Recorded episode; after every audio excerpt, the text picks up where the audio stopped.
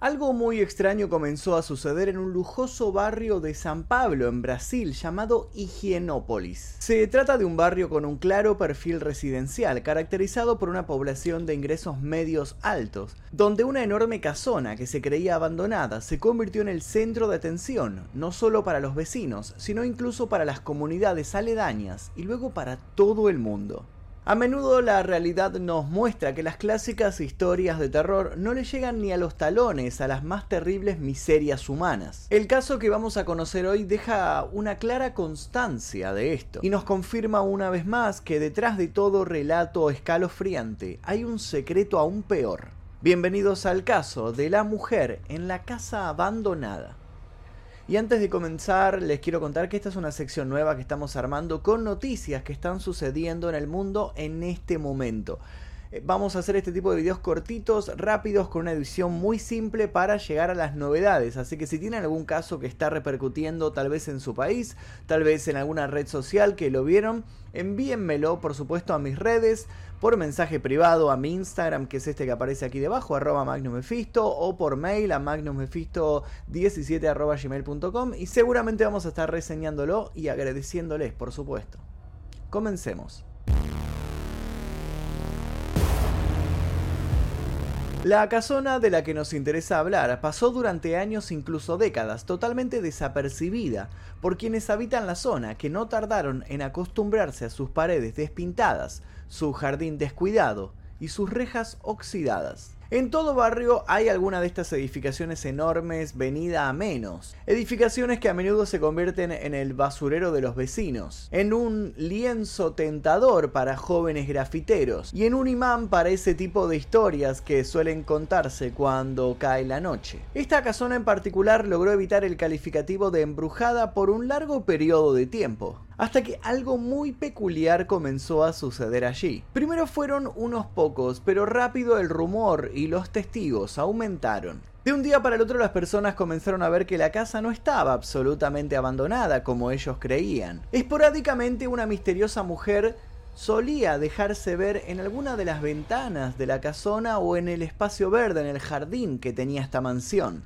Una mujer que llevaba la cara completamente pintada de blanco, tenía sus ropas totalmente rotas y se mostraba muy reacia a comunicarse con los demás. Las primeras aterrorizadas impresiones hablaron de una especie de espíritu que se había mudado al inmueble para llenarlo de lamentos y de sustos cuando pudieron comprobar que la mujer era de carne y hueso, que salía en fotos y que incluso a veces le gritaba a los curiosos que rondaban la propiedad, las especulaciones no se detuvieron y alguien la bautizó como la bruja. Todo en torno a su figura era un completo enigma. ¿Se trataba acaso de una mujer sin techo, de una vagabunda que se había refugiado en esta casona abandonada en busca de un lugar que le sirviera de cobijo?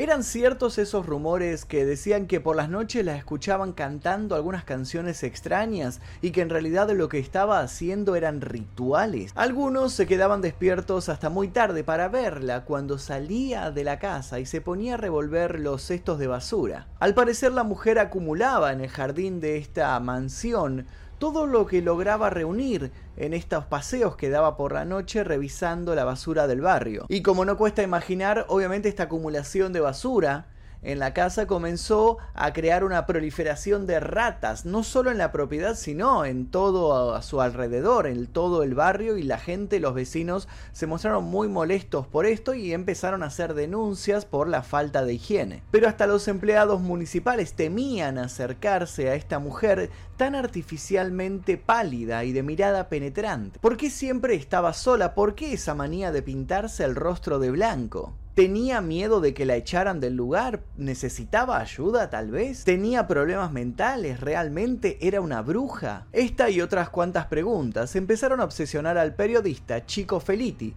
que sin dudarlo se dirigió hacia Higienópolis con su grabador, un blog de notas y una certeza. Allí había ocurrido algo que merecía ser contado, y él iba a descubrirlo.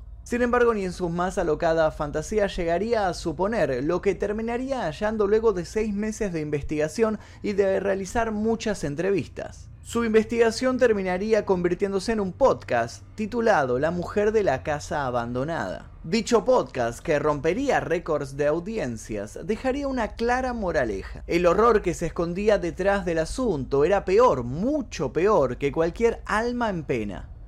Pero no nos adelantemos. Viajemos al momento exacto en el cual el periodista descubrió el nombre de esta mujer de la cara blanca gracias a poder entrevistar a una vecina entrada en años, que lejos de asustarse de esta presencia, dijo reconocerla. De esta manera empezaría a tomar forma una historia que asustaría a todo Brasil. El periodista finalmente pudo confirmar lo que le habían dicho. Efectivamente, la mujer de la casa abandonada era o había sido Margarida Bonetti, una mujer brasileña proveniente de una familia de altos recursos de Sao Paulo, una familia acaudalada, con gran influencia y con poderosos contactos.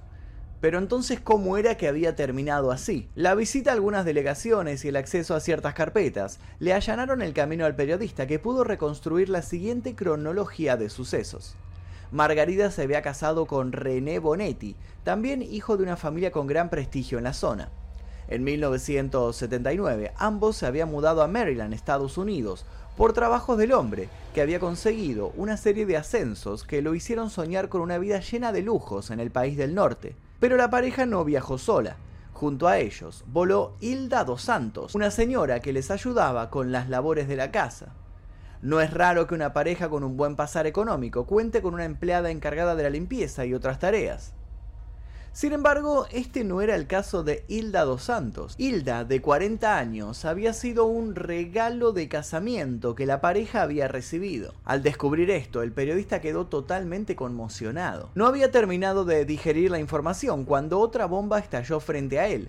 Margarida, la mujer fantasma, la bruja, la loca de Higienópolis, era buscada por el FBI. La esclavitud estuvo vigente durante 350 años en Brasil, que la abolió en 1888, después del resto de países de toda América. Hasta ese año se estima que llegaron a sus tierras más de 5 millones de personas privadas de su libertad para ser comercializadas en las élites blancas del país. Hilda empezó a ser abusada por Margarida y su esposo René, ni bien llegó a su nuevo hogar. Como todo esclavo, Hilda no tenía derecho ni a un salario ni a una asistencia médica. Pero obviamente no solo eso. Un esclavo no solo no tiene derechos laborales, sino que tampoco tiene sus derechos básicos. La mujer vivía encerrada en el sótano, era castigada con golpes si no hacía lo que le decían, y la heladera tenía una cadena con un candado del cual ella no tenía la llave. No podía salir del hogar si no recibía permiso. Siempre debía mostrarse obediente y cabizbaja. Sus horas estaban sujetas a los caprichos de quienes se proclamaban sus amos. La mujer estaba sometida al estado de ánimo de Margarida y René, que podían llegar a tirarle agua hirviendo o arrancarle mechones de pelo si estaban pasando por un mal día. Hilda no era para la pareja un ser humano. Si quería bañarse, no podía hacerlo en el baño de Margarida y René debía bajar al sótano con baldes llenos de agua y volcarlos en una tina.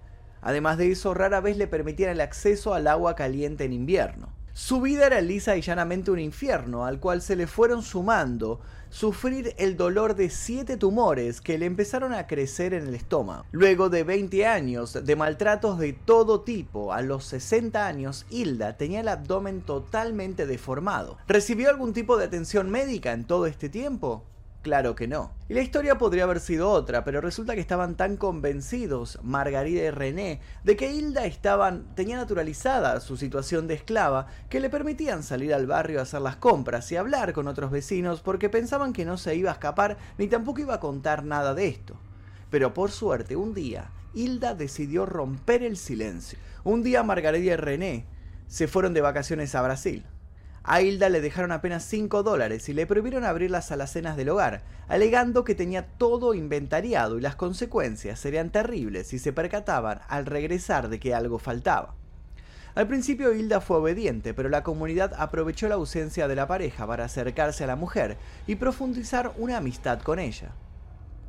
Siempre todos los vecinos habían sospechado que algo raro sucedía con respecto a Hilda pero nunca se habían animado a decir nada, ni a hacer una denuncia, ni a meterse en este asunto, aunque les parecía que Hilda era algo más que una simple mucama.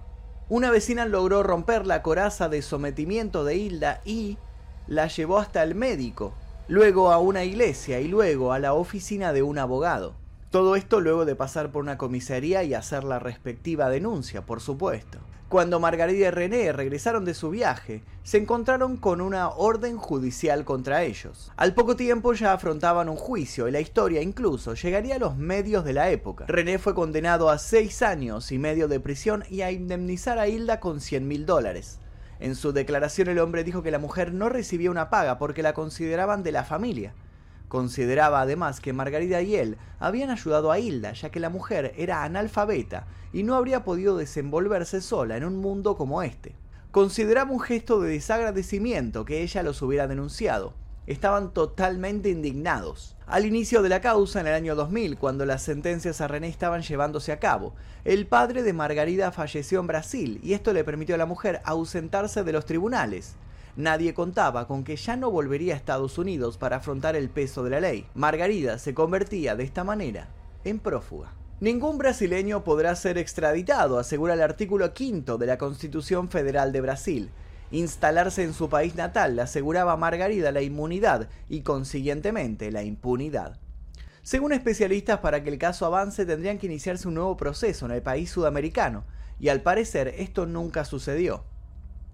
De este modo, Margarida había pasado de ser una respetada ciudadana de Maryland a convertirse en la mujer del rostro pintado que atemorizaba a sus vecinos. Cuando toda esta historia se hizo viral gracias al periodista, miles de personas comenzaron a desfilar frente a la casa en ruinas para hacer vivos de Instagram o tomarse una selfie, la mayoría con la esperanza de poder capturar la imagen de Margarida asomándose por la ventana. Los más intrépidos hicieron volar drones sobre la casona, con afán de verla dando vueltas en su patio, haciendo quién sabe qué. Otros tantos se filmaron allí haciendo simplemente bailes para TikTok. Y por supuesto, la televisión no se perdió el festín. La cuadra comenzó a llenarse de camionetas de diferentes medios, entre otras cosas. Muchos empezaron a preguntarse si la mujer de la casa abandonada se pintaba la cara para no ser reconocida por el FBI o si lo hacía por algún otro motivo. Se especuló con que podría sufrir fotodermatosis, que no sería otra cosa que una alergia al sol, lupus o alguna especie de erupción polimorfa a la luz. Para 2022 se crearon páginas que se dedican a la difusión y actualización del caso. Todos querían a su vez hablar con el periodista que había descubierto todo para que brindar alguna primicia, algún nuevo giro en la historia. Sin embargo, la historia daría un nuevo giro frente a los ojos de los espectadores y nadie se percataría. Un día, Margarida dejó de ser vista. El misterio dio lugar a la preocupación. Los perros con los que vivía Margarida empezaron a mostrarse más y más inquietos. Era evidente que nadie los estaba alimentando. El 3 de junio, miembros de una ONG treparon al muro de metal para salvar a las mascotas de la inanición. No encontraron a la mujer en la propiedad se había evaporado, como si en definitiva se hubiera tratado de un fantasma todo este tiempo. René Bonetti, el esposo de Margarida, trabaja hoy para una empresa de tecnología estadounidense que brinda servicios a la NASA. La prensa no pudo comunicarse con él por mucho que lo intentó. Pero lo que todos se preguntan hoy en día es, ¿dónde está Margarida? El periodista que popularizó la historia logró tener una comunicación telefónica con Hilda, que cuenta en la actualidad con 85 años. La mujer fue amable cuando le habló, amable y contundente. Yo no quiero recordar nada, sentenció antes de despedirse. En el muro exterior de la casa, nuevamente abandonada, alguien escribió en aerosol, escravocrata, es decir, esclava. ¿Pagará Margarida por sus delitos en algún momento? ¿Podrá volver a ser localizada? Muchas personas se movilizaron para pedir que la historia de Hilda no fuera banalizada. Son varias las organizaciones que aprovecharon la prensa del caso para remarcar que la esclavitud es un mal muy presente en el mundo moderno. Un mundo en donde aún son muchas las personas sin libertades. Un mundo en donde los fantasmas son mucho menos peligrosos que la ambición y la miseria humana. Un mundo en donde muchos señalan que claramente hay que tenerle más miedo a los vivos que a los muertos. Y hasta aquí la historia del día de hoy. Como les comenté, esto surgió de una noticia que está dando vueltas en este momento por internet. Nos pareció interesante contarlo porque es una noticia que explotó mucho en Brasil, pero no se conoce tanto en el resto de Latinoamérica y países de habla hispana. Así que me pareció interesante contarlo y espero que les haya interesado. Si llega a haber alguna novedad del caso, prometo hacer una segunda parte. Cualquier cosa los invito a dejar datos extra que tengan aquí debajo o sugerencias con posibles casos que estén sucediendo ahora o que sean conocidos. Le quiero agradecer a todos los miembros del Clan Mephisto que día a día nos ayudan a que estos videos puedan ser creados aquí en la plataforma de YouTube. Les voy a dejar un par de videos aquí como recomendados. Sin nada más que decir, me despido. Mi nombre es Magnum Mefisto. Nos vemos en la próxima. Adiós.